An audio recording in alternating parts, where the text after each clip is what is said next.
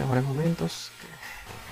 Ok, tengo ganas de hablar hoy y llevo toda la semana pensando sobre un tema muy interesante que sería la vida, la vida misma y lo complicada que es eh, para cualquier joven que esté en, sus 20 sus 20 años, eh, que esté pensando en qué mierda hago con mi existencia. Y la típica frase que tienen todos los adultos estudia, trabaja, ten hijos, cásate, compra una casa. Aunque bueno, realmente son muy pocos adultos los que me han recomendado eso. O, bueno, la eterna lucha de que la generación millennial eh, es una generación perdida, una generación de gente indispuesta, de gente que fracasará. Y todas esas cosas que nos dicen día con día sobre que nosotros no hemos ido una guerra, sobre que, ellos son mejores que nosotros. Realmente siento que estoy muy sesgado con ese tema porque cada, cada vez que intento hacer contenido lo, lo vuelco a ese punto. Eh, lo vuelco a ese punto y entiendo que debo tener un problema con ello. Tengo un espectador. Eh, entonces, exploremos. Me pasó recientemente. Déjenme compartir el link del directo. No tengo idea de cómo hacer nada de esto. Perdón. Tengo que compartirle el link del directo a mi esposa para que lo vea. ¿Cómo mierda hago esto? Lo copio directamente. Entonces, eh, me pasó recientemente que intenté, estaba en una conversación con, con una persona eh, y llegamos en un punto en donde yo estaba contándole sobre lo, lo, que son las posibilidades, todas esas cosas. Como, ok, aquí me lo acaban de recordar. Me decían, la persona me dio la definición de ella de que ser rico no es tener dinero, sino la capacidad de producir, mantener y aumentar esas riquezas obtenidas interesante. Ahora, ahora me lo dice con un poquito más de cordura, pero en aquel momento me decía que una persona rica no es la persona que tiene dinero. La persona rica es aquella persona que puede producir riqueza y que tiene el potencial para hacerlo. Y enseguida entré en un cortocircuito porque no entendía ese concepto, no entendía eh, lo que me intentaba decir. Eh, si nos vamos a lo, a lo, más básico, a lo más práctico, tratando de definirlo, una persona rica sería una persona que tiene muchísimo dinero, pero mucho, mucho, mucho dinero. Yo intenté aterrizarlo en un punto más referencial y decir, mira, para mí, lo que yo definiría como una persona rica es una persona que, primero, que sea dueña de su propiedad donde habita, sea dueña de, de, donde pasará el resto de su vida. Y aún así, no sería rico. Ahora, que aparte de ser dueño de su propiedad, sea dueño de varias propiedades más, aparte de esas, del mismo o mayor valor, y pueda disponer de estas propiedades. Esto en una forma muy básica, porque bueno, todo lo que nos decían nuestros padres, todo lo que nos decían nuestra nuestros familiares, los adultos que conocemos, básicamente era eso, que el objetivo de tu vida debe ser eh, conseguir un trabajo que no te gusta para poder ganar un dinero que no entiendes ni quieres, para pagar cosas que no necesitas, para así poder relacionarte e impresionar a gente que no te importa ni te interesa. Este, y bueno, eso ha estado muy claro por los pasados 200 años, eso ha estado muy establecido y es realmente hacia donde gira la mayoría de las vidas de las personas. Del status quo, de las personas comunes, trabajadores simples. Y básicamente no, no hay muchas personas que se lo cuestionen mucho. Y eso me da la idea de hablar sobre la sociedad y sobre la vida, donde empieza cómo este concepto se incrusta en el cerebro de las personas al punto de que se, se da a entender que es así la realidad y que es así la vida y que nacemos en este vasto universo, en este accidente que es la Tierra, simplemente para pasar nuestros años más productivos de vida atrás de un escritorio o, apalancando arena con una pala. Cuando te pones a pensar que toda tu vida adulta, desde, desde que cumples los 18 hasta que te jubilas a los 60, 70 años, pasaste todas las horas del día hábil haciendo la misma absurda tarea, día tras día, solo para poder pagar las cuotas de una casa en la cual no pasaste ni la mitad de tu vida porque recuerda que toda tu vida útil la pasaste en una oficina, la pasaste en, en una fábrica, la pasaste en una mina, la pasaste haciendo labores, haciendo esfuerzos, haciendo cosas que realmente no te interesaban hacer, que por tu, satisfacción, por tu gusto propio, no las hacías, las hacías para obtener esa retribución monetaria que te dijeron que la necesitabas. Entonces, eh, es increíble cómo de, partir de un concepto como la riqueza vas desglosando hasta la propia sociedad. Porque realmente, si nos desglosamos un poquito más para definir lo que es la riqueza, intentándolo hacerlo acá, porque realmente lo que descubrí en ese momento que se me hacía muy difícil explicarlo. Y se, se entiende que cuando no puedes explicar algo, capaz no lo tengas muy claro tú mismo. Entonces podríamos definir, intentar empezar a definir qué, qué es la riqueza. Primero que tenemos unos sesgos muy fuertes hacia la riqueza por esta cultura socialista que se ha impartido en todo el continente, en toda la, cultura latinoamericana. Eh, no está de más, o sea, todo lo que hemos visto, todas las cosas que nos rodean nos dicen, nos dicen eso. Todas las películas, novelas, series, películas, eh, todas las, propagandas, todos los noticieros, todas las cadenas nacionales, todo deja sesgado un punto de vista malicioso hacia la riqueza, hacia el, patrón opresor, hacia, hacia todas esas cosas. Es algo muy, muy, muy visual, muy... Una vez que lo analizas es algo muy presente, realmente muy, muy presente. Ok chicos, estamos aquí viendo gestión de transmisión. Esto está transmitido... Esto está tranquilo, demasiado tranquilo. Que no Hijos de puta, pero no me jodas tan rápido. Vamos a editar información de la transmisión. Título. Apreciando la, el arte de Hunter x Hunter. Esa fue la última transmisión que hice donde veía directo los capítulos, en directo los capítulos de Hunter x Hunter muy buen material que no será visto de nuevo. Eh, vamos acá. Eh, yo le había puesto un nombre hace un rato, divagando sobre la vida y su razón de ser. Divaga, soy horrible con la redacción. Divagaciones sobre la vida y su sentido, lo que sea. Categoría filosofía. No hay categorías en Twitter sobre filosofía. Lo que pasa es que están en inglés. Yo no hablo inglés yo entiendo inglés. Al traductor de Google. Eh, entonces, para intentar explicar filosofía, filosofía, para intentar explicar esto de la riqueza, se me ocurrió empezar por lo más, por el principio de toda la existencia. Ok, trataremos de continuar donde nos quedamos. ¿No? Cállate, Robert. Estoy retroalimentado. Bueno, eh, el punto era ese, que se me hizo difícil eh, definir lo que es una persona rica, lo que es riqueza. No debería ser así. Debería ser muy simple explicar por qué una persona es rica y por qué otra persona es pobre y qué significa ser clase media. Eh, básicamente porque toda Latinoamérica está emputada con ese tema donde todo gira en torno a eso, a los que menos tienen contra los que más tienen y lo injusto que es eso. Así que bueno, simplemente definamos que una persona rica es una persona que tiene exceso de, valor, de dinero, de propiedades, de cosas de valor, que tiene exceso de cosas que otras personas quieren y no pueden tener. Eso es lo que se mediría como una persona rica. Lo que por ende se, se, tomaría injusto porque no es no tanto por el hecho de que tal vez la persona que no es rica pero tiene lo necesario y un poquito más para vivir no es tan escandaloso y realmente le importa muy poco. Lo escandaloso es cuando tomas el extremo opuesto de una persona que tiene absolutamente nada y realmente, e incluso lo, más extremoso que es la persona de la que ni siquiera podemos hablar porque ya murió o ya no pudo mantener, digo, murió, eh, no pudo sustentar su vida por tener tan poco valor para cual, el cual intercambiar, este, que eso ya no es extrema pobreza, eso es directamente el fin de las consecuencias. en cambio, en el otro extremo no tenemos como un fin o una consecuencia directa de, ser extremadamente rico. No mueres por ser extremadamente rico. De hecho, lo que haces es alargar tu vida lo más que puedas. Te pueden pasar estupideces que te pones a nadar con tiburones o vas al espacio y explotas en un cohete. No sé, pero no es el común.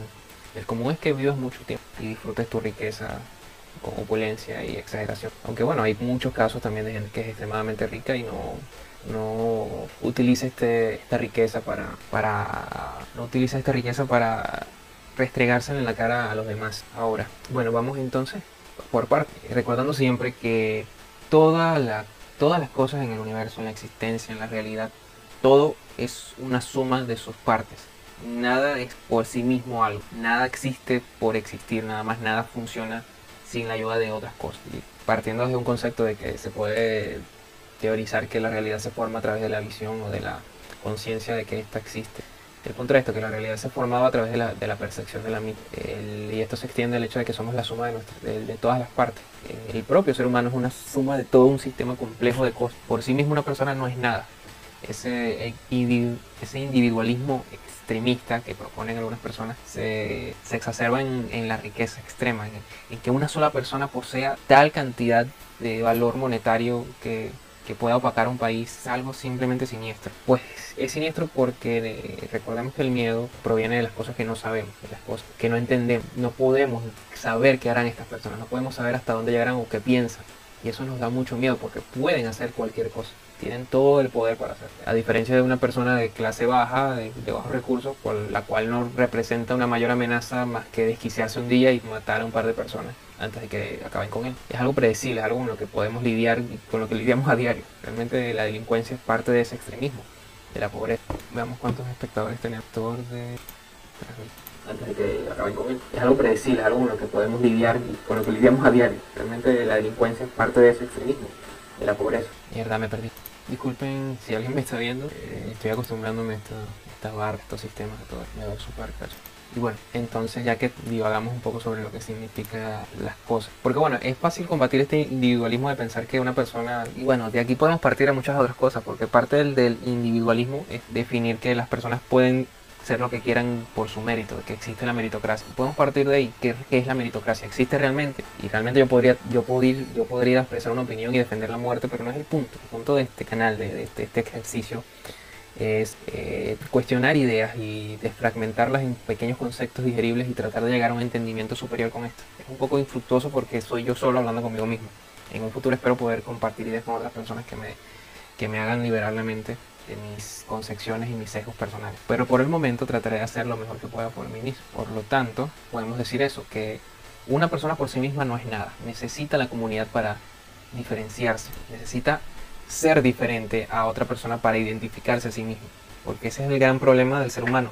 Saber quién es. El problema de la raza humana como especie es que despertó esta autopercepción, esta conciencia más allá que aparentemente ningún ningún otro ser en la Tierra la posee, porque los animales podrán tener sentimientos, pues es debatible, podrán tener inteligencia, es debatible, pero no han demostrado esa autopercepción de sí mismos. Incluso podríamos decir que hay, algunos chimpancés que se reconocen en espejos, y esto podría darnos una pista de que se autoperciben a sí mismos. De hecho, hay una frase en una película con, Johnny Depp, creo que yo soy mi propio espectador, porquería. En una película con Johnny Depp donde creo que se llama Inteligencia Artificial, donde hablan sobre eso Ok, ok, creo que entramos de nuevo en directo. Bueno, básicamente después de toda esta parloteo absurdo, eh, el punto era decir que somos la suma de, nuestras partes, somos la suma de todo lo que, lo que conlleva existir.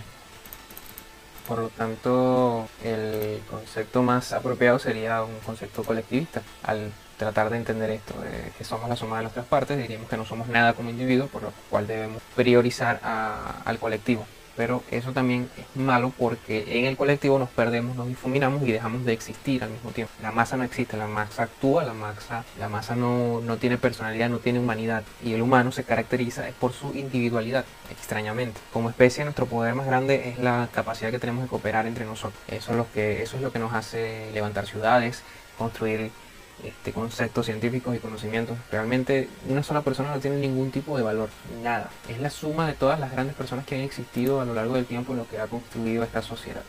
Todos los conocimientos que tenemos sumados, todas las invenciones que hacemos, simplemente es un aporte uno tras otro de pequeñas personas que han ido sumándole a estas cosas. Así que eh, simplemente desde un pragmatismo filosófico diría quedarnos en el medio, entender que no somos nada sin el prójimo, entender que no tenemos otra manera de existir que no sea diferenciándonos de, otros sujetos. Y al mismo tiempo entender que la única forma de poder tener una vida plena y poder seguir desarrollando la humanidad como especie es individualmente, es abrazando nuestras características propias, abrazando nuestra propia existencia y desarrollándola, teniendo una personalidad propia, metas propias, algo que te, en lo que te puedas esforzar, más allá de un movimiento o de un idealismo de, terceros, el ser tú mismo el, lo que quieras elevar. Eh, extrañamente suena egoísta, pero si lo acompañas con un sentimiento colectivista, con un sentimiento de socialismo al prójimo, sin caer en los males del socialismo de la palabra. No, entremos allá, nada de política.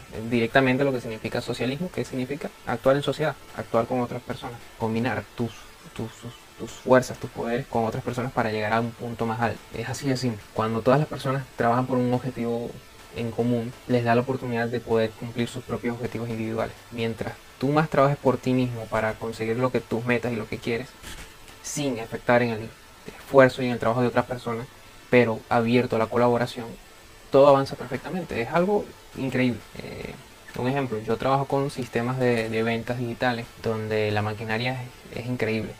Eh, una de las plataformas más importantes de Latinoamérica es Mercado Libre. Todas las cosas que tienen que funcionar al mismo tiempo de manera eficiente y rápida para que toda esa línea de, de, pequeñas acciones desencadenadas concluyan en que la persona reciba su compra es muy extensa. Empezando desde, desde, el principio del deseo de que haya alguien que quiera comprar lo que está vendiendo Mercado Libre. Pasando por, ok, tienes el deseo. Esa persona para poder comprar eso que deseó, primero tiene que trabajar y conseguir ese dinero. O sacando la parte de trabajar, tiene que conseguir ese dinero. Una vez que consigue ese dinero, tiene que pagarlo. Aquí hablamos con un, un sistema de ventas muy complejo porque ya en antaño la persona tendría que ir a un mercado saber la localización del mercado, o sea que tendría que haber ido previamente, eh, lo que es un poco difícil porque si ahorraste o conseguiste la plata justa para comprar algo que querías, probablemente ya conocías el mercado y pasaste por allí antes. Así que es muy difícil que te lo hayan apartado, o sea, te van complejando todo. Esto nos demuestra que este sistema nos provee, además de la inmediatez, la capacidad de, la paciencia, de, la, del análisis, de, verdad querer lo que vamos a comprar en algunas ocasiones. Sí, sí, me estoy divagando mucho, pero bueno, esto no es algo centralista, esto es algo más para donde te lleve el río. Eh, vamos a intentar cerrar esto y volvemos a problemas. Entonces, ok, tiene que pasar por el principio del hecho de que quieras comprar la cosa, consigas el dinero para comprarla, que puedas pagarlo el sistema de mercado significa que tienes que tener dinero en cuentas digitales aprobadas por Mercado Libre para poder hacer el pago hacia ellos. Una vez que ellos tienen el pago, la persona que publicó ni siquiera es Mercado Libre directamente, sino un vendedor asociado a Mercado Libre, donde Mercado Libre proporciona la plataforma y el vendedor el producto y la gestión. Entonces, eh, esto se dispara la alerta en el vendedor, el vendedor dispone de la mercancía, la embala, la prepara, este, concuerda con el comprador y procede depende del, sistema de ventas, esa venta puede llevar hasta tres o cuatro personas para que sea preparada. Desde el que atiende las redes sociales, desde el que atiende las ventas de forma digital, prepara las etiquetas del producto, notifica la zona de almacenamiento para que localice el producto a, vender, lo pasa a la zona de embalaje para que sea preparado y, sellado de una manera que se proteja de los golpes dependiendo de lo que compre. Luego estos, todos estos sistemas se unen para sumar el producto con la gestión de clasificación, luego con la gestión de embalado y luego con la gestión de sellado con la etiqueta, para luego ser entregado a una colecta que ya es otro personal diferente que puede ir directamente al local a retirarlo o puede ser el propio personal de la tienda de donde se compró el producto y llevarlo hacia, la, hacia los correos. En el correo otra persona te lo recibe, hace la gestión de entrega. Ese producto nuevamente puesto en otro sistema diferente de de gestión de paquetes, donde va a ser transportado por cinta, va a ser clasificado pesado eh, comparado con, una, con, un esquema de ventas, viendo a quién le toca, este, designándolo a algún colector o algún este, mensajero específico para esa zona. Va a ser, entre, va a ser este, metido en ese sistema y ya estamos tan cerca del final del proceso que, que el, el, mensajero va a colocarlo en su ruta de entrega y va a, a entregárselo al comprador. Y por fin el comprador va a recibir sus benditas gafas de anti-luz azul que tanto necesitaba, por lo cual trabajó dos semanas para poder pagarlo en 15 cuotas sin interés. Este simple hecho desencadena una cantidad de sistemas tan complejos y necesarios entre sí, que es increíble la, cantidad de, formas que se cooperaron para que al final la persona crea que fue su voluntad y fue su propio esfuerzo el que hizo que ella pudiera tener esas gafas, esa persona pudiera tener esas gafas. Y, es increíble la capacidad que tiene el ser humano de ignorar todo lo que lo, rodea, porque incluso podemos entenderlo más. Cómo la persona empezó a lanzar un producto, pero podemos entenderlo más. Cómo, vamos, hablemos del ejemplo específico de unas gafas. Cómo la persona se enteró de estas gafas. Probablemente estaba en su trabajo y vio una publicidad que le llegó donde promocionaban la utilidad de usar estas gafas para evitar el cansancio. De repente fue insertada una idea en su cerebro de que ella necesitaba estas gafas. Probablemente nunca lo hubiera sabido, nunca se hubiera enterado, nunca lo hubiera despertado en, sí mismo una verdadera curiosidad de pensar, capaz si paso todos los días de mi vida trabajando frente a pantallas que generan luces que afectan directamente a mis ojos, necesito unas gafas especiales o algún sistema de protección. Déjame ver qué hay en el mercado. Es muy probable que jamás se le hubiera ocurrido esta, esta idea sin ayuda de, de, esta publicidad. Entonces aquí podemos meter en ese sistema de venta también a la persona que creó esa publicidad, la persona que editó ese video, que hizo ese copy de mensaje que montó ese, esa, ese contenido, que lo, lo, agendó para que pasara en tal zona, el, el, programador que hizo el algoritmo para que le llegara precisamente este anuncio en ese momento preciso a la persona que lo terminó comprando. Todas las cosas que pasan de una simple acción es tan compleja, tan difícil de mantener en cuenta. Y estás comprando unas gafas. Entonces, extrapola todo esto a todas las otras partes de la vida que conllevan cooperación, desde el comer, vestirse, eh, la política, la educación, la, la los ejércitos, la, tecnología, la ciencia, el clima, todo conlleva todo un sistema entrelazado entre sí que son fibras tan delgadas y gruesas al mismo tiempo.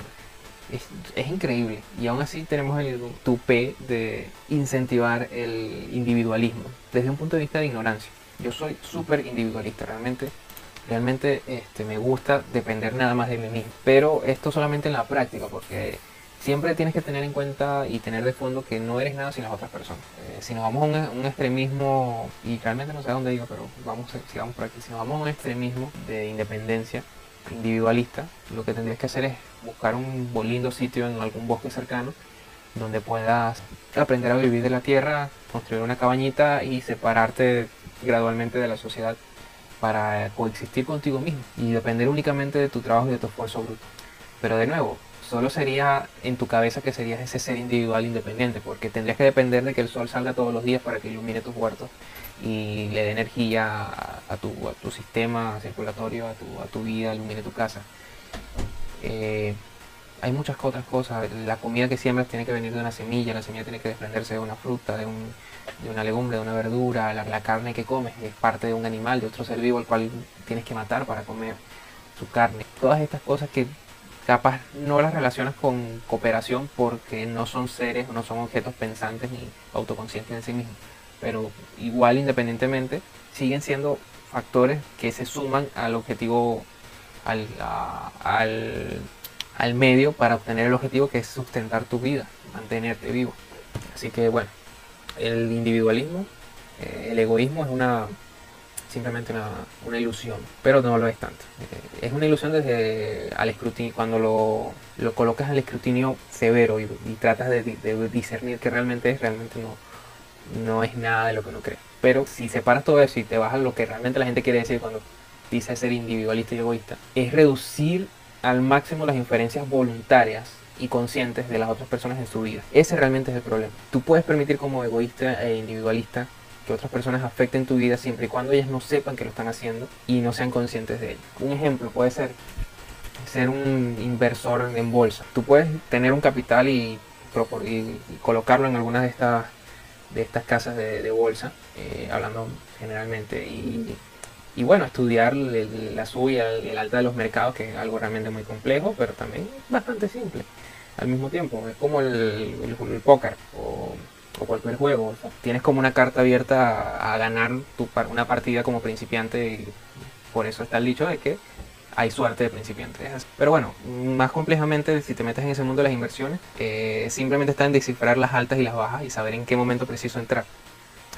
Tú estás sacando provecho de las decisiones y de toda la cultura que rodea las inversiones que tú hagas, independientemente de, lo que tú quieras o no o lo que tú creas. Las decisiones de otras personas y las acciones de otras personas en ese momento afectarán directamente en tu vida, pero tú estás bien con ello y tú te adjudicas y te acreditas ese mérito porque bueno, tú tomaste la decisión de tomar tu dinero ahorrado y colocarlo en esas acciones y tú vas a recibir la ganancia de la variación de valor que tengan estas acciones de, eh, en relación a la sub y la, baja del mercado. Pero realmente tienes mérito o realmente fue tu una buena jugada de tu parte o solamente dependió de ti, porque lo único que tú hiciste fue delegar tus decisiones. Realmente no le agregaste valor, lo dejaste para que otras personas mediante sus acciones, mediante sus decisiones le agregaran valor. Tú simplemente apostaste o delegaste esa tarea de pararte todos los días y invertir el trabajo de 20 años en una panadería y hacer que esa panadería cotice en bolsa y de repente que esas acciones valgan mucho más de lo que valen cuando la, cuando la fundaste, la panadería de Entertainment Company Production. Eh, y tú solamente viniste y colocaste dinero allí de forma fría y calculadora.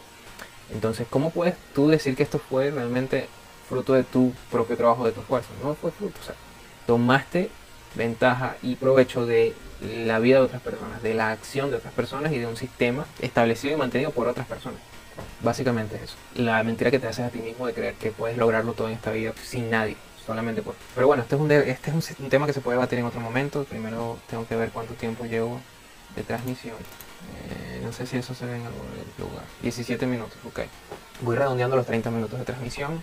El plan es sumar todo esto. Eh, eh, primero en el directo que se hará, intentaré hacerlo cada noche. Después de esto pasarlo por un filtro y hacer un podcast ya cortando los espacios muertos, algunos que otros detalles, una edición básica, y ya de ese contenido de podcast cortarlo en cachos para distribuirlo en plataformas como Facebook y, TikTok. Eh, bueno, es un plan básico y simple que realmente es un plan de flojo porque mi, mi ideal, eh, yo tengo mucho tiempo intentando entrar en este mundo del entretenimiento, ser un, ser un exponente de, este mundo del entretenimiento. Pero bueno, la verdad es que soy muy flojo y trabajo muchísimo en otras cosas que no quiero. Pero necesito comer y mi familia igual. Así que bueno, esperemos que funcione la estrategia. Eh, bueno, volviendo al punto que todavía no he empezado a discernir. Vayamos con, qué, con la vida, con los comienzos de la vida. Con, partiendo desde este punto, vamos a buscar un promedio eh, estadístico y digamos que tú eres un hombre blanco heterosexual de unos 27, 28 años, eh, de unos un metro setenta, sin ningún tipo de religión aparente, pero nacido en una familia católico, cristiana, de clase media tirando abajo. Digamos que esta es una persona sumamente promedio. Digamos que estudiaste en una universidad, que llegaste a estudiar en una universidad pública de mediano reconocimiento y que tu país probablemente estuvo en inestabilidad política y económica y que tuviste que salir a buscar eh, mejores oportunidades a otro país, el cual tiene mejores condiciones para montar empresas o montar algún emprendimiento en este punto, podría, este ejemplo, esta persona ficticia podría coincidir con cientos y miles y millones de personas que, viven día a día. Entonces, partamos. ¿Cómo nació este sujeto? ¿Cómo nació y qué vio cuando nació? Obviamente, se nació de, la relación de Pepito y Pepito. Pero ok, cuando, cuando nació, cuando, naciste, eh, fuiste inconsciente de ti mismo. Fuiste simplemente un pedazo de carne tan valiente y, llorón y, y frustrante y y de todo. Y poquito a poco tuviste que aprender a interpretar el mundo. Empezaste a distinguir colores, luces, sonidos, empezaste a entender tu cuerpo, a, organizar tus instintos, a no llorar cada vez que tuvieras hambre, sino simplemente esperar sabiendo que ibas a comer. Ya tu cuerpo te empieza a enseñar a, interpretar el mundo y a recolectar información. Eres ese sistema que se prende por primera vez y te pide el nombre de usuario y la, y configuración básica del setting. Entonces aquí empieza. ¿Dónde nace? Ya después que pasa esto, pongamos una fecha promedio, tendrías tres años en este punto. ¿Dónde naces? Esto va a definir el resto de tu existencia y, la forma en que piensas, actúas y bueno, piensas, actúas. ¿Dónde naces? ¿Es definitorio esto? Totalmente. Este chico, esta chica, en este punto, teniendo tres años, empieza a reconocer y, a, y empieza a aprender. Y en base a esos conocimientos que obtiene, va formándose una personalidad y un carácter y una forma de pensar y un idealismo. Obviamente venimos con ya unos, unos modos predeterminados, que es la parte genética de, nuestra existencia. Obviamente la herencia que nos dejan nuestros padres, la combinación, de nuevo vamos con la suma de nuestras partes. Es que ningún punto se escapa, ni siquiera los más grandes, porque podríamos hablar de que no, que los ADN se mezclan y que los átomos... No, simplemente eso, tú eres la suma de tu papá y tu mamá. Y a su vez tu papá es la suma de su mamá y su papá, y tu, mamá es la suma de su mamá y su papá, lo que sea, la que la, suma de cuatro factores hicieron dos y esos dos hicieron uno, que eres tú. Anda para atrás, tras, tras y te darás cuenta que tú eres una cantidad de cosas sumadas increíble que ni siquiera podrías identificar que eres tú. Y podríamos empezar a debatir también qué parte de eso eres tú realmente. ¿Dónde radica el alma? ¿En la mente, en tu corazón, en tus músculos, en tu sangre? ¿Qué eres tú? Y básicamente eres tantas cosas al mismo tiempo que no eres nada y no eres solo una cosa, no eres solo tu nombre, no eres solo tu profesión o tus estudios, no eres solo tu condición, no eres solo tu, pensamiento ni tu ideal, no, no eres solo una, una eh, ¿cómo se llama? Una expectativa, no eres solo un potencial, eres todas esas cosas al mismo tiempo. Y el que está al lado tuyo también lo es. Entonces, ¿cómo rechazas algo que es tan grande e inmenso y cómo lo reduces a, estereotipos imposibles de definir. Muy fácil, el humano es así. Entonces, bueno, este eres tú, tienes tres años, pudiste haber nacido en cualquier parte del mundo, pudiste haber nacido en Nigeria, pudiste haber nacido en Colombia, pudiste haber nacido en China, pudiste haber nacido en cualquiera de estas partes. Tus padres pudieron haber sido albinos, pudieron haber sido negros, pudieron haber sido judíos. Tanta cantidad de combinaciones posibles que hay que simplemente no tienes manera de luchar contra estas variaciones. Cualquiera de estas variaciones te va a condicionar un tipo de vida. No vas a ser el mismo, no hay una, una cosa tal como que tu eh, la esencia tal número 25, independientemente de donde nazca, va a crecer y va a formarse para ser la esencia tal número 25. No, no hay un modelo predeterminado. Eres la suma de tus partes más los conocimientos que, que, observas, más el desarrollo que tengan de estas ideas. Eh, como lo decían, las personas excepcionales son realmente excepcionales, pero reflejan una parte triste de la vida, que probablemente su contraparte o su igual o su superior en ese campo en el que se destaca y es excepcional, no pudo existir porque probablemente murió de hambre a los tres años en un país tercermundista. O sea que lo que queremos decir con esto es que la persona que sí realmente surgió y se dio a conocer fue la que tuvo la suerte de mantenerse vivo hasta el último punto. Y aquí podemos también meter otro tema. Eres lo que eres. sucede lo que sucede y pasa lo que pasa. Porque, ¿Qué estoy diciendo? ¿Qué mierda estoy diciendo? En este punto. Que la, gente le gusta pensar mucho en potenciales. La gente le gusta ver las cosas en los futuros que pueden llegar a pasar, en las cosas que pueden llegar a ser, en su complejo máximo.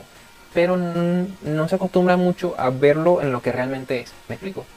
Por ejemplo, esta mesa, la gente le gusta verlo mucho como su potencial, como esta, esta mesa puede llegar a ser el, reposador de una computadora, puede llegar a ser el centro de una sala, puede llegar a ser el, o sea, su potencial.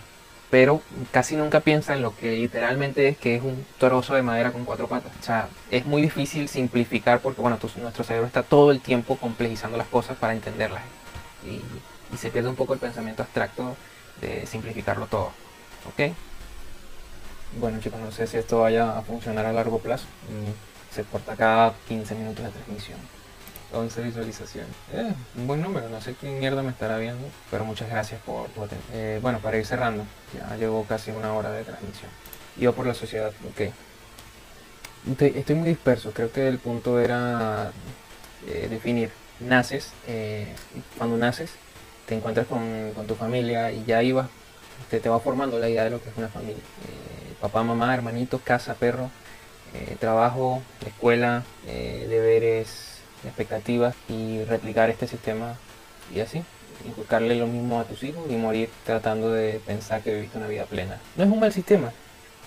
Eh, realmente es lo que nos ha dado el avance y entre todos los otros sistemas que hemos tenido, creo que es el mejor. Pasar de ser un campesino que vivía hasta los 28 años, explotado por el tirano de turno, a ser un joven diseñador gráfico no, hacer un joven corredor de bolsa que vivirá hasta los 78 y tendrá su casa y podrá, haberle comprado una casa a cada uno de sus hijos y un auto y podrá vivir de su jubilación y morir al lado de su esposa. Es un gran cambio, realmente es una, muy gran mejora. Pero ya también está desactualizada, porque básicamente ese, ese sueño americano, ese sueño idealista de la familia, era como el ejemplo más perfecto de lo que podrías llegar a obtener. Realmente ninguna familia era así.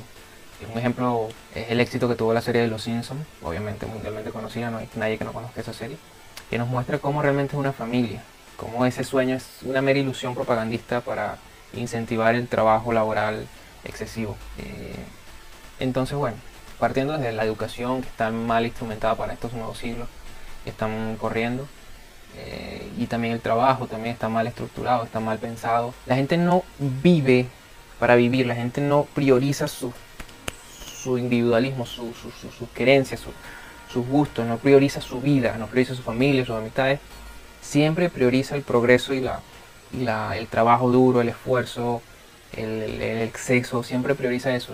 ¿Qué estás diciendo, Robert? Estoy diciendo que perderse en el sistema es, es, absurdo e irónico cuando el trabajo y el objetivo de la creación de dicho sistema es sustentar la vida y mejorarla. Entonces cuando desmejoras la vida y la sacrificas, con el fin de mantener el sistema, se pierde el objetivo y es absurdo porque, el sistema no es el punto, el sistema es el medio para llegar a ese punto. Un ejemplo legal podríamos decir que cuando viene un tecnicismo en cuanto al juicio que se le hace a un policía o algún, ciudadano, en cuanto a un marco legal, y es obvio que el, el castigo de, este supuesto delito es absurdo porque se dan las condiciones para que sea absurdo, por ejemplo, que por algún, algún mal cálculo de, impuestos, algún mal cálculo en, el sistema de retenciones o algún error del banco que no se fue, que no transmitió la información correctamente o que por al menos algún contador corrupto se robó tu plata de los impuestos y no la pagó, eh, se presenta un delito. Según el sistema hay un delito, el cual es que tú no pagaste esos impuestos. Pero si lo analizas de forma objetiva y y eres pragmático en el asunto, verás que no tiene sentido culparte porque, bueno, tú hiciste tu parte, tú los pagaste. Hubo una parte en el sistema que te falló y no se cumplió. Eh, pero en, en este caso, lo que va a pasar es que el que va a pagar es la persona que cumplió con su parte en el sistema porque el error del sistema lo perjudica directamente. En este caso, lo que procede legalmente es que la persona vaya presa por evasión de impuestos. Pero la persona no fue culpable de esto, o por lo menos no directamente. Pero lamentablemente en los sistemas legales, políticos, públicos, no se ve esta injerencia. Es como que tienes que seguir el sistema, ¿ok? La prioridad es esto. Cualquier juez, cualquier policía, cualquier ciudadano, cualquiera te va a decir, mira, ve, tienes que mantener el sistema a costa del individuo, del individuo. Pero el individuo está siendo perjudicado y te dice, ¿cómo mierda? Yo voy a ser, ser enjuiciado, yo voy a ir preso por un delito que no cometí, pero que me relaciona a mí directamente cuando yo estoy haciendo mi intercambio directo en este sistema. Se pierde esa lógica, se pierde ese sentido y la persona paga.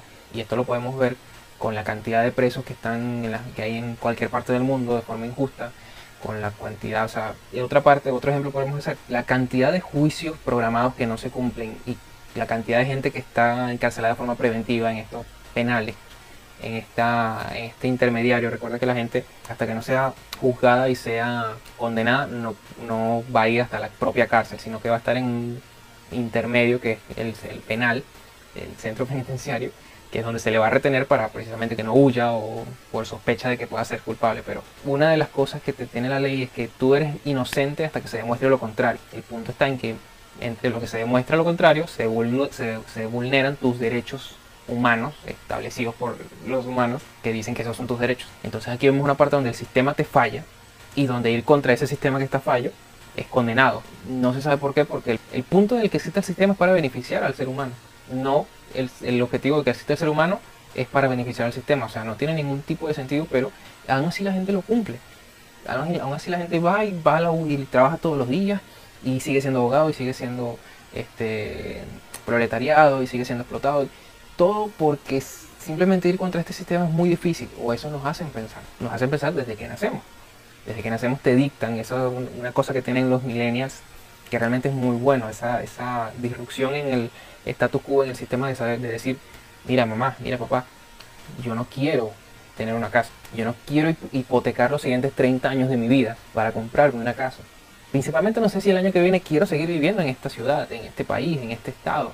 ¿Cómo me, dices que tengo que decidir lo que voy a hacer el resto de mi vida a los 15 años? Realmente es muy, muy, muy horrible esto. Porque yo lo viví, yo fui, a escuela pública, me hicieron la prueba de actitud este, vocacional a los 15 años precisamente.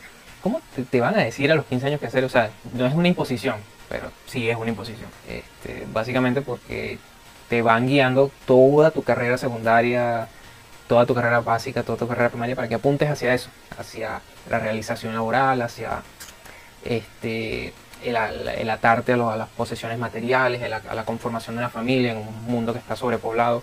No te dejan ninguna apertura como para que tú desarrolles tu propia percepción de la vida y, tu propia versión de esta. Incluso las personas que son disruptivas, las personas que son anárquicas, que se van fuera de este sistema, son mal publicitadas, son menospreciadas, son invisibilizadas para que no apuntes a eso y, son menospreciadas. Obviamente tenemos el ejemplo en todas las familias, tenemos el tío drogadicto, el tío vagabundo, el tío este, perdido, la oveja negra de la familia y en general en la sociedad los tenemos. Eh, pon tú en una familia siempre estará el ejemplo del doctor, que es el hijo mayor, el que sí ha conseguido todo, que, que se graduó con honores, hizo su doctorado, este, atiende a tantos pacientes al día, trabaja en uno de los hospitales más prestigiosos de, la, de la, ciudad en que viva. Y, tiene su casa, tiene su esposa hermosa con sus hijos. Y a la contraparte tiene a Juanito que es un vago que se metió en la escuela de arte pero no la terminó porque sentía opresión de parte de, los hediondos profesores con barba de chivo eh, y decidió más bien ser un espíritu libre, se fue un semestre a, a las urbes europeas y volvió porque se sintió decepcionado de la banalidad cínica del, del, europeo y volvió para ocultar el, el, fracaso que obtuvo allá porque realmente no era tan talentoso como quería ser. Este, y se acogió en la casa materna donde su mamá lo consiente a pesar de que creía que es un inútil. Y realmente lo es. Pero básicamente nos dicen que este tipo es, es un inútil, que no se debe apuntar allá, que ese es el fracaso ser esa persona. Lo que no nos dicen es que probablemente Juanito estando en el mismo momento que su hermano, en la misma situación, 12, 11 años, se fue dando cuenta de estas fallas del sistema, eh, estas cosas que pasan en la escuela donde unos pagan por todo, donde los trabajos no son individuales, donde los trabajos son grupales, donde no te enseñan a, desarrollar tus talentos, sino te enseñan a seguir un, patrón de pensamiento, a, tomar, a, seguir órdenes simples y básicas, a jornadas largas y, tediosas, donde no te dejan espacio para tu desarrollo personal ni, ni, para tus pensamientos, donde cualquier eh, insubversión se castiga, se, se, delictúa. Eh, siempre, eso siempre se va a ver, siempre, siempre se va a ver. Eh, obviamente no estoy defendiendo a los vagos, eh, sinvergüenza, a los bullying de la escuela. Estoy hablando de, de, esos, de esos chicos que ni eran problemáticos, pero tampoco eran excepcionales, no eran inteligentes, no destacaban en, ninguna parte del grupo. Eran como que los, los inadaptados. Eh, porque básicamente no, no, les, no tenían esa facilidad de inclinarse hacia un lado. O sea, las personas tienen actitudes y algunas de estas actitudes son mejor recibidas en, la sociedad. Llevamos 12 minutos, cuando llegamos 30 cerramos. Realmente creo que si redondeamos todo, habría, habría hecho unos 40, 50 minutos de, stream. Mejor recibidas por la sociedad estas actitudes. Pero inequívocamente todo ser humano, todo ser vivo tiene una actitud específica de él. Actitud que puede ser explotada y puede ser grandiosa. Solo que algunas tienen mejor fama que otras.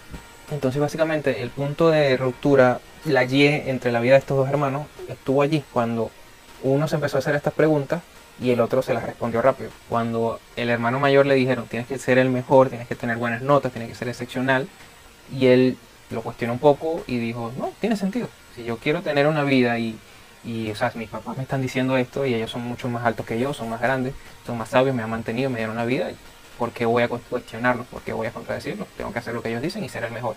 Y realmente se me da bien porque tengo buenas actitudes, aprendo las cosas rápido. En la escuela me felicitan mis profesores porque soy inteligente, porque acto rápido, porque tengo iniciativa.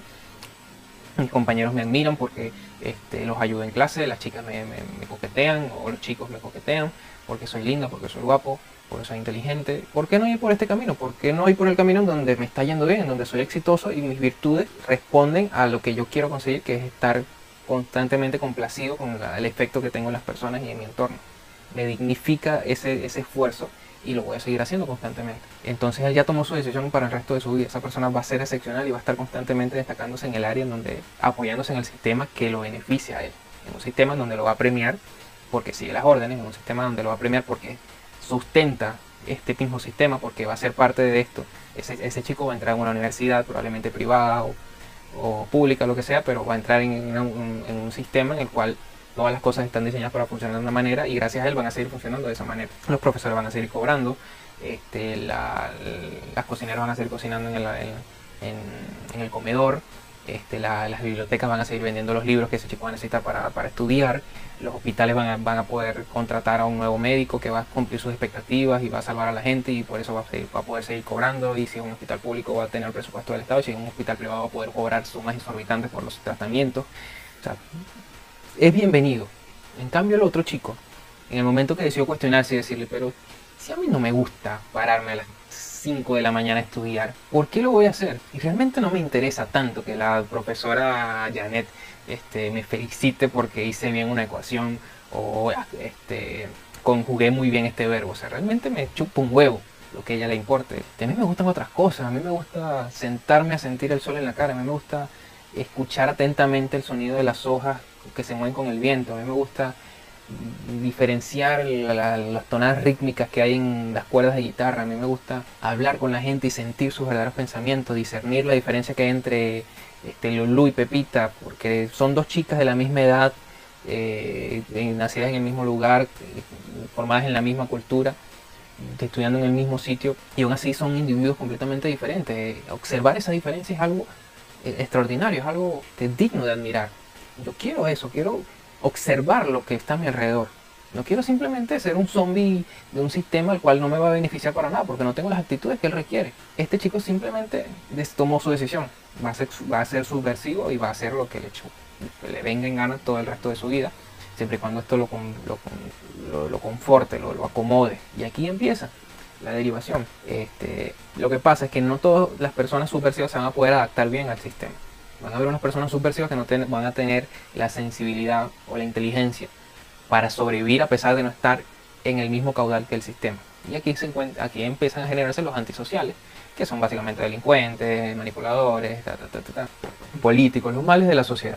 Esta gente que no se, no se subyuga al sistema, a, las reglas, pero tampoco, eh, este, tampoco ofrece una alternativa, sino que simplemente lo destruye aprovechándose de las otras personas. Ok, aquí tenemos que hacer un, hincapié en que estar a favor y en contra del sistema no es ni malo ni bueno. O sea, el doctor que, que, va a ser exitoso y va a tener su casa y todo eso, es una persona completamente excepcional, es una persona valiosa tanto como su hermano. El otro, el otro chico que no ha cumplido expectativas, que no es un doctor graduado, que no, probablemente no tenga ninguna graduación de nada, que es una persona que simplemente le gusta observar su mundo y se mantiene a sí mismo en base a las cosas que quiere hacer, se levanta a la hora que quiera, no, no, no, no, es responsable de la vida de nadie, simplemente es un observador. Él tampoco está mal y no vale menos ni más que el doctor. El doctor no vale más ni menos que esto. Porque, ok, el doctor salvará mil vidas en toda su vida probablemente, o al año salvará unas cientos de vidas. Este, pero realmente no, en comparación a las tasas de muerte mundial que hay en el mundo, eh, mundial que hay en el mundo, es algo ínfimo que, que ok, está bien, se le, agradece. Otórgale un punto por, utilidad, porque necesitamos a los doctores. Ahora, en este punto, el doctor merece obviamente una retribución por esta contribución que hace a la sociedad, que es de salvar vidas y, de mantener a la gente sana, cuando no está apelando por los intereses de farmacéuticas y de hospitales corruptos y con asociaciones gubernamentales. Pero el otro chico está haciendo algo también muy loable, que es no afectar la vida de nadie. No está dañando a nadie, no está jodiendo a nadie, simplemente está existiendo y probablemente esperando su momento para brillar y, cambiar la vida de un par de personas que conozca y aprendan de él. y siempre en este gradiente que es el, el, doctor y el vago va a haber muchos términos medios de personas que probablemente sí tengan ganas de estudiar, aprender algo, pero que no quieran ser proletariados que trabajan 10 horas al día, 6 días a la semana, sino que les gusta el conocimiento y, y ofrecer algo a la sociedad sin necesidad de imponerse ante estos horarios y ante estos sistemas preestablecidos. Este, igual también habrá la persona que es inútil, que, no tiene actitudes, pero aún así se le es fácil subyugarse al sistema y aprender labores básicas, conocimiento básico como abogados, este, contadores, personas que, cumplen sus sistemas, que se meten a la universidad, terminan carreras simples, cumplen labores burocráticas simples o administrativas, que realmente no destacarán mucho, pero tampoco estorbarán, sino que estarán allí siendo pilares delgados pero necesarios en, esta estructura gigante que es la sociedad. Eh, tampoco está mal eso. Nada está mal, ese es el problema de, pensar que tenemos que ir a un solo punto, que no puede existir solamente un planeta lleno de abogados, no puede existir solamente un planeta lleno de, de, políticos, un planeta lleno de vagos, no puede. Tiene que haber un planeta con todas estas personas, con todas estas variaciones del mismo ser humano, consistiendo en, en, sí mismo, consistiendo, coexistiendo con ellos mismos. Esto es lo que le da el color a la sociedad. Pero parece que la gente no lo tiene claro. Realmente tú le preguntas esto a una persona y no tiene idea de cómo está existiendo y de cómo entró en este mundo. ¿Cuándo le dictaron esas reglas? Te pregunto a ti mismo ahora, ¿en qué momento te llegó el folletito con las reglas de la sociedad, las, leyes cívicas? En el momento que tú dijiste, ok, estoy en una sociedad, capaz tenías, tenías 8 o 9 años y le preguntaste a tu mamá, mamá, ¿por qué no puedo irme a un prado eternamente a caminar y corretear mariposas? Y tu mamá te dijo, no seas estúpida, deja de hacerme esas preguntas tontas. Porque probablemente no te lo puede responder, porque ni siquiera ella sabe, nunca se hizo esa pregunta. Entonces, simplemente sigues el juego que viste que tus padres jugaban y no te pudieron responder por qué lo jugaban y tú seguiste el juego y así vas a hacer y le vas a responder lo mismo a tus hijos y así sucesivamente. Esta es la trampa de la sociedad. Una vez que estás dentro de ella, simplemente no puedes salir. Hay un papel para cada individuo que quiera salir y lo va a incluir en la sociedad. Así que el punto no está en destruirla, sino mejorarla. Mejorarla para que realmente las personas que puedan ser. Eh, entender todas estas cosas. Entender que los individuos no existen por existir. Y bueno, al punto que quería llegar con esto, vamos a ver cuántos minutos llevo. 22, eh, ok, tengo 8 minutos para desarrollar este video. Es que, ok, una vez que eres de chico, 8 años, que ya, ya, tienes, ya puedes hablar, ya puedes expresar ideas, ya puedes tener un, ya tienes una base de datos más o menos extensa para discernir ideas y para empezar a cuestionarte cosas. Este, se te, se te como que se te, se te despierta un chip genético ya de, los últimos, de los últimos siglos que ha vivido la sociedad donde te dicta que, bueno, tienes que ser parte de esta sociedad. Y ya está, está ahí programado, ya tú vas a estar en esa sociedad. No te sabes la constitución y aún así sigues las leyes. No tienes idea de por qué tienes que estudiar y aún así vas todos los días a clase. No sabes por qué mierda este, necesitas tanto dinero o por qué necesitas una casa y aún así trabajas todos los días. En algún momento tienes esposa e hijos y no tienes idea de cómo mierda llegaron ahí.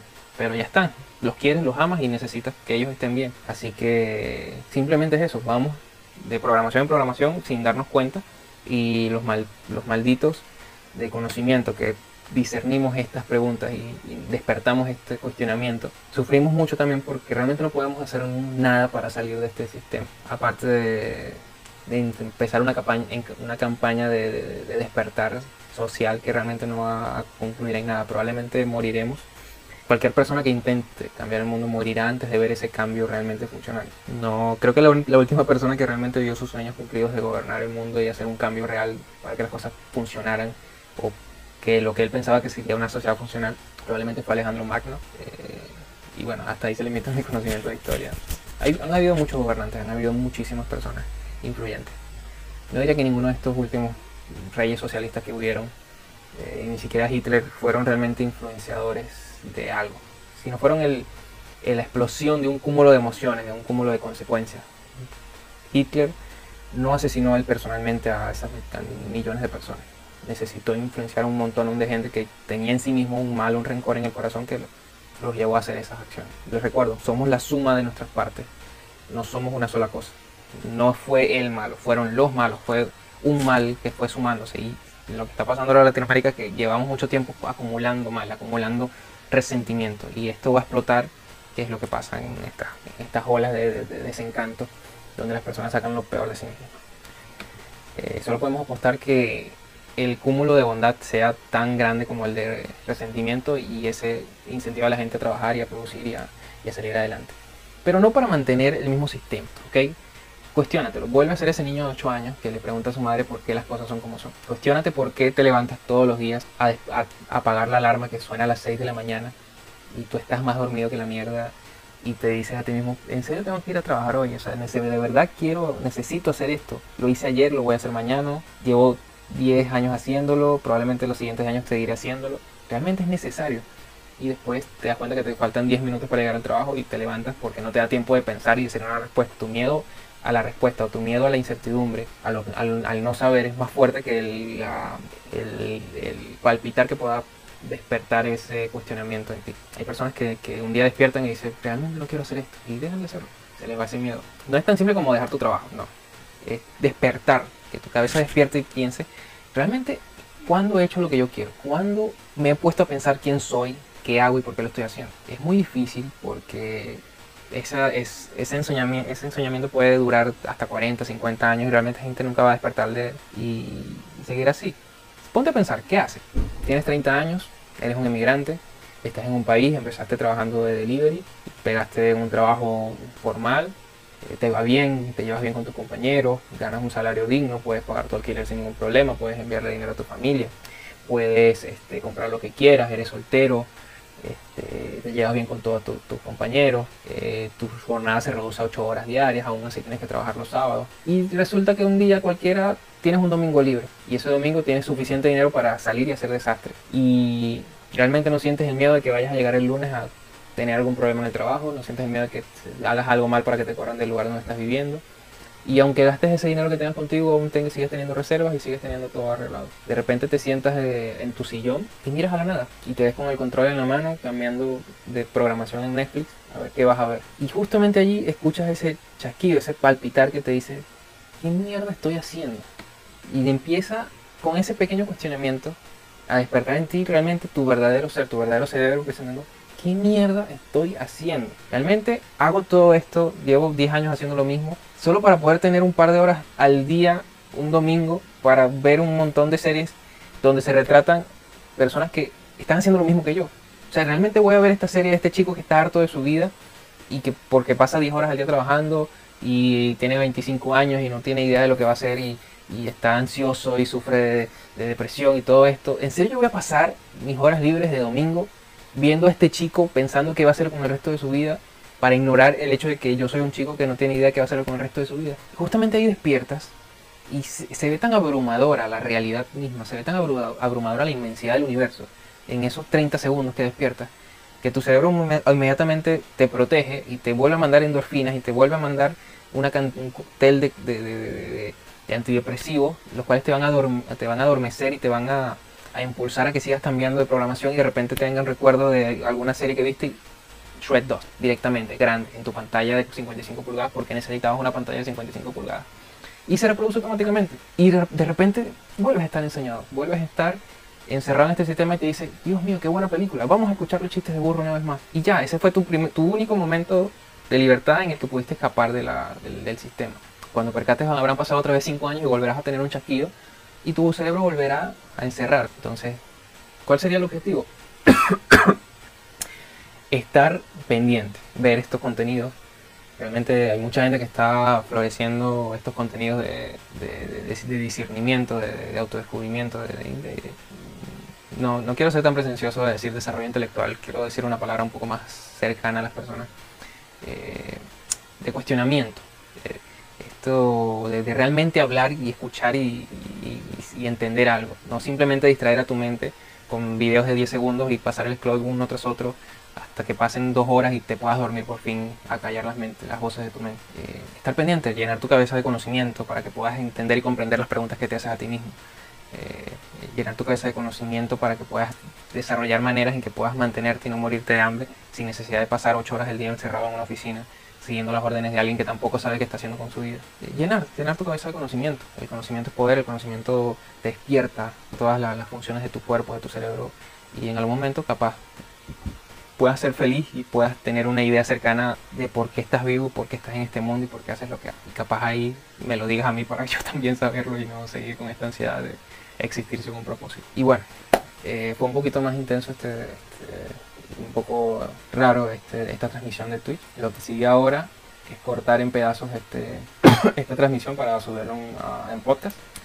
Así que bueno, los que me estuvieron observando, muchas gracias. Este, espero poder eh, comprometerme con este proyecto y seguir adelante. Un placer. Y bueno, nos vemos el día de mañana cuando tratemos de discernir otro tema y desarrollarlo a profundidad. Nos vemos.